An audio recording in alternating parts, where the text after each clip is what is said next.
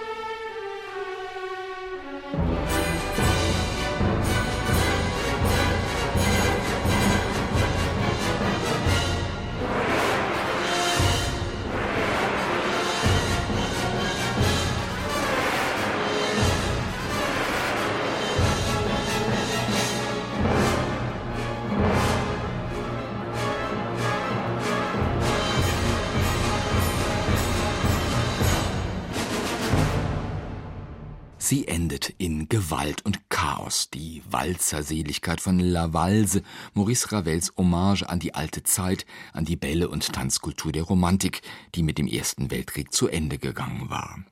Ravel hatte dieses Werk ursprünglich komponiert für russische Tänzer in Paris, für die Ballet Russe und ihren Impresario Sergei Diaghilev.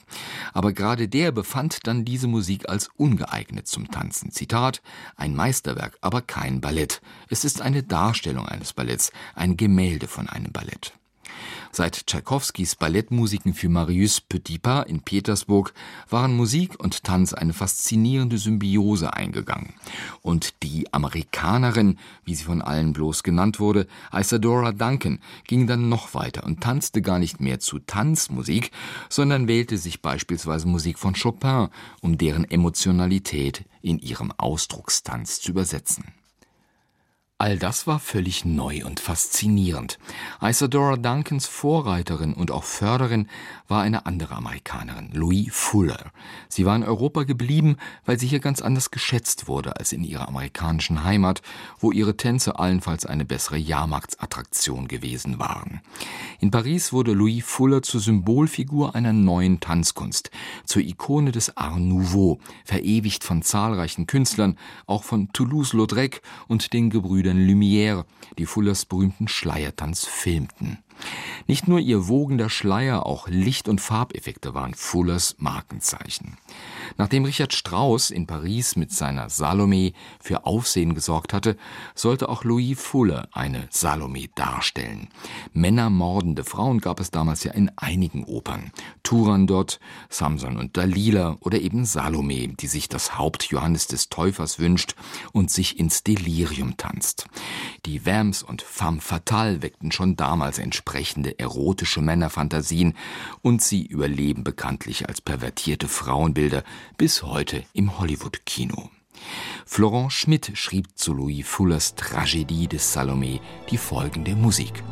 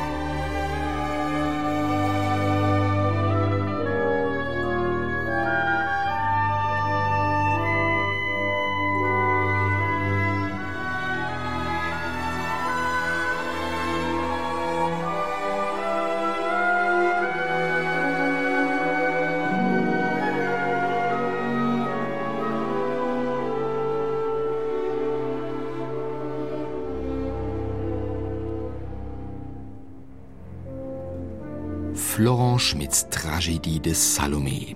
1912 getanzt von Louis Fuller zu einer Musik, die an die Klanglichkeit Claude Debussys erinnert, der lange Zeit stilbildend blieb für die französische Orchestermusik, auch noch nach 1918. Dieu que c'est beau Gott, wie ist das schön. Das ist eines der größten Meisterwerke der Moderne, schwärmte nach der Uraufführung Igor Strawinski, der gerade selbst einen ersten Auftrag für eine Ballettmusik bekommen hatte. Er war eingesprungen als Komponist für den Impresario Sergei Diaghilev, der ihn bat, ein russisches Märchen in Musik zu übersetzen, den Feuervogel. Der hatte 1910 seine Premiere, für die Strawinski einen Zitat in allen Klangfarben schildernde Musik schrieb, passend zu einem üppigen Bühnenbild übrigens, mit farbenprächtigen Kostümen, einem Wunderbaum, einem Riesenei und doppelköpfigen Ungeheuern.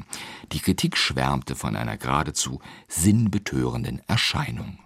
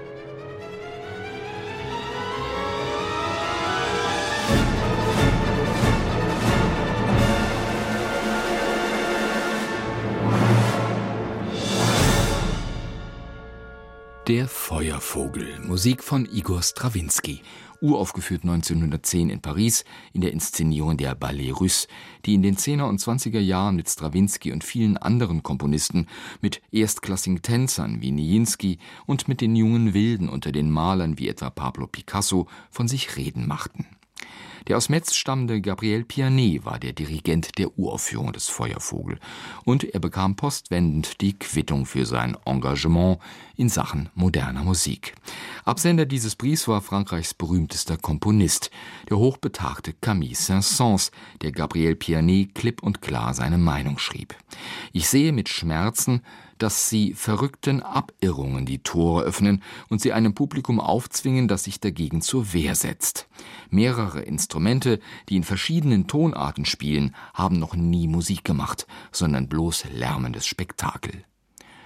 So skandalös die Musik, so spektakulär die Inszenierungen, sie fanden bald Nachahmer, sogar an der altehrwürdigen Institution der Oper. 1913 war Jacques Rouchet Leiter der Opera de Paris geworden. Rouchet brach mit der alten Tradition, an der Opera nur die Illustre Mort aufzuführen, die großen Namen der Musikgeschichte. Er selbst investierte 20 Millionen Francs aus seinem Privatvermögen, um auch neue Musik in Auftrag zu geben, um Komponisten aus dem Ausland anzulocken und vor allem um jungen Franzosen eine Chance zu geben. Auch bei Gabriel Pianet gab er Musik in Auftrag zu einem Ballett, einem Schäferspiel, das von der Tänzerin Cydalise und einem Chèvre Pied, also einem Satyr, erzählt. Wegen des Ausbruchs des Ersten Weltkriegs wurde die Uraufführung auf das Jahr 1923 verschoben. Erst vor wenigen Jahren wurde diese prächtige Musik vom Orchestre Philharmonique du Luxembourg unter David Shellin eingespielt. Eine Episode aus dem ersten Akt.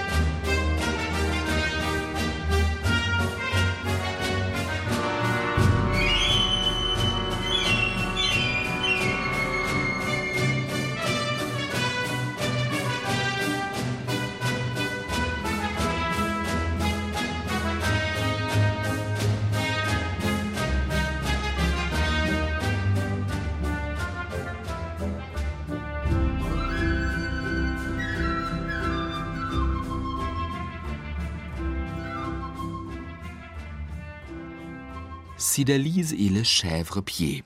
Ballettmusik von Gabriel Pianet, komponiert für die Opera de Paris, wo Pianet viele Jahre als Dirigent von sich reden machte, vor allem mit Werken Claude Debussys und dann auch der jungen Generation von Komponisten der 20er Jahre.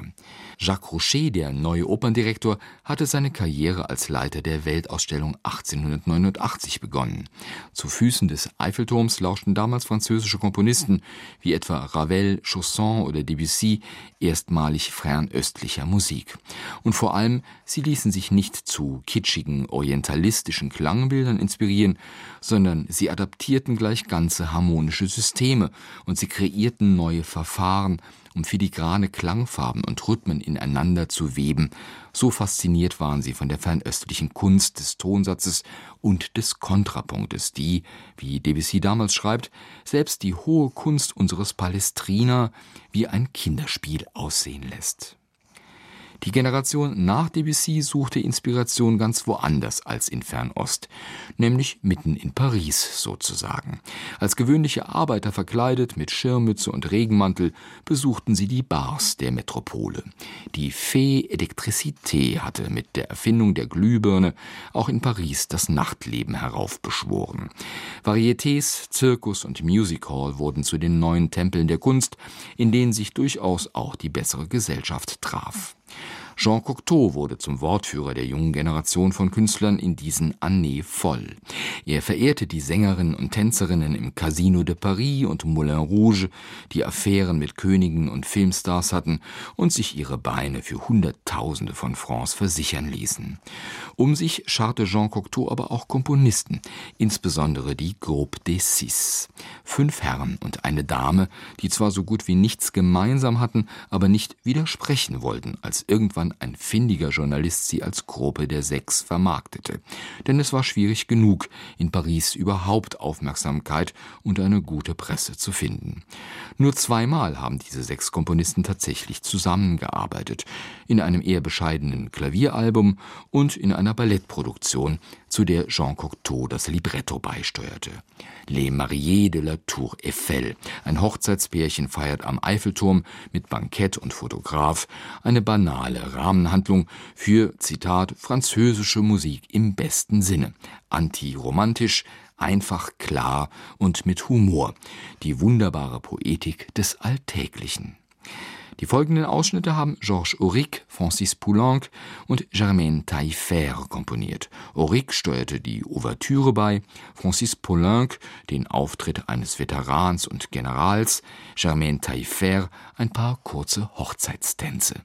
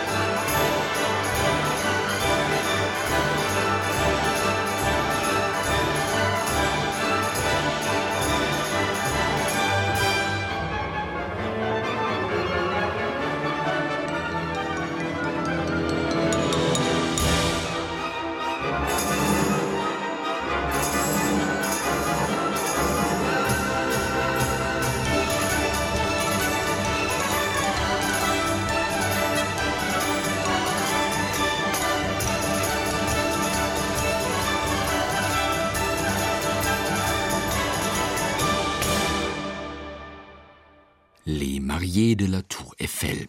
1920 kam das Stück auf die Bühne und es war ein Skandal. Wie geplant übrigens. Jean Cocteau und die Groupe des Six machten jetzt von sich reden, auch mit einer neuen Ästhetik. Noch Jahre später wird sich Jean Cocteau erinnern, von allen künstlerischen Verschwörungen, an denen ich beteiligt war, war dies die einzige, die später nicht veraltet und unmodisch war, inmitten wechselnder Moden. Warum? Ich werde es Ihnen sagen. Wir machten keinerlei Zugeständnisse. Und wir waren alle noch jung und in unseren Zwanzigern. So radikal ihr Selbstverständnis war, so sehr waren die französischen Komponisten doch bemüht, ihr Publikum nicht aus dem Auge zu verlieren. Ihre Musik pour faire plaisir war nicht wie etwa bei ihrem Zeitgenossen Schönberg gedacht für einen esoterischen Kreis von Liebhabern, für einen Verein für musikalische Privataufführungen, den Schönberg eigens in Wien gegründet hatte. Abgesehen von ihrem gemeinsamen Ziel, eine Zitat Musik ohne Schwerkraft zu schreiben, die auch die Unterhaltungsmusik durchaus ernst nahm, war die Gruppe des Cis, wie gesagt, alles andere als eine homogene Gruppe. Jeder komponierte höchst unterschiedlich, stilistisch und auch rein quantitativ, während ein Komponist wie Louis Duret sich als eifriger Kommunist schon früh von den anderen distanzierte, um Lieder auf Texte von Ho Chi Minh und Mao zu schreiben, brachte es ein Komponist wie Darius Mio auf über 400 Werke mit Opuszahl. Als Botschaftsangestellter kam Darius Mio weit in der Welt herum, und er bewies großes Talent darin, Folklore fremder Herren und Länder in Musik für den Konzertsaal zu verwandeln. In den USA komponierte er seine Kentuckianer, in Südamerika seine Saudade do Brasil. Für sein Oratorium La Création du Monde, die Entstehung der Welt, nutzte er den originalen Blues. Sein beliebtestes Klavierwerk Scaramouche verdankt einiges den Rhythmen Südamerikas. von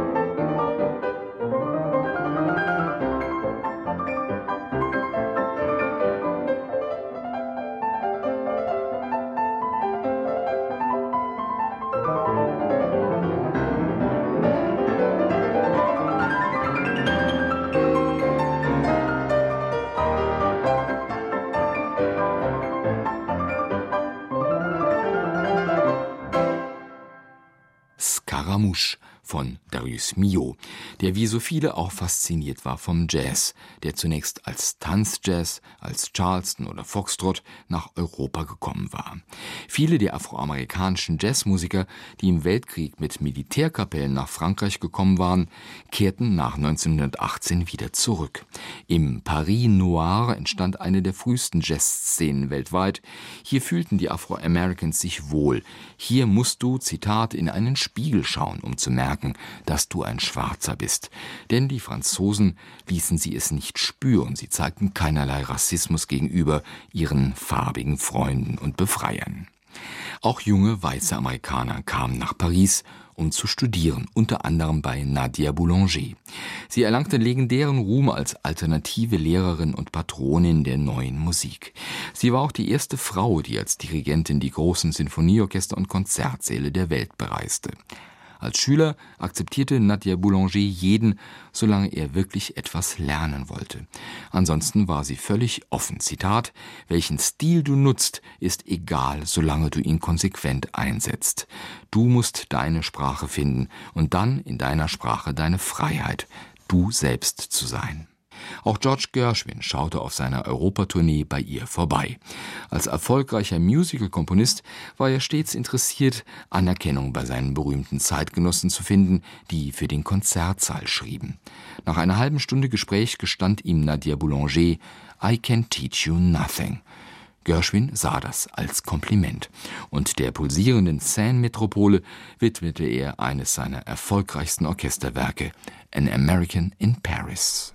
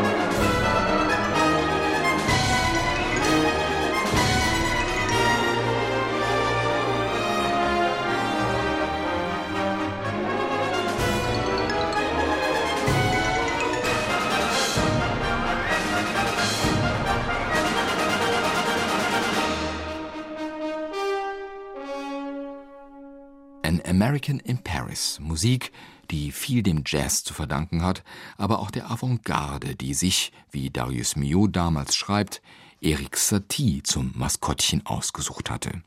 Saties Musik war mutiert vom süffigen Impressionismus der frühen Gymnopädie, die wir zu Anfang unserer Sendung gehört haben, hin zu einer radikalen Moderne, die sogar Igor Strawinski in Staunen versetzte. Satie war nicht nur der erste gewesen, der einen sinfonischen Ragtime komponierte, sondern auch der erste, der ausgefallene Sounds und Instrumente wie etwa ein Buteiophon aus Flaschen oder vier Schreibmaschinen in einem sinfonischen Werk einsetzte. Und damit nicht genug, prophezeite Satie in hohem Alter sogar die Musique d'Ameublement, in der man es sich behaglich einrichten könne. Eine Musik, Zitat, der gar keiner mehr zuhört, die überall gespielt werden kann, im Bistro, im Salon oder in der Amtsstube des Präfekten. Musik, zu der das Publikum ruhig plaudern soll. In unserer heutigen Kaufhausmusik gefällig und gefälligst in Dur, melodisch, mezzo piano und leicht beschwingt, ist diese Horrorvision einer banalen Musik Realität geworden. Andere radikale Avantgarden dagegen, wie die Surrealisten, die Dadaisten oder auch die Futuristen, sollten bald vergessen sein. Davon ein andermal. Hier zum Abschluss noch Musik eines jungen Tschechen, der in den wilden Zwanzigern den Année voll nach Paris pilgerte, so wie viele andere Künstler aus fremden Ländern aus Ost und West. Alle, Russen wie Amerikaner, fanden damals in Paris ihre zweite Heimat. Und auch Bohuslav Martinu, den wir zum Abschluss hören, schwärmte zurecht, ich bin verrückt nach dieser Stadt, sie ist wahrhaftig etwas Einzigartiges.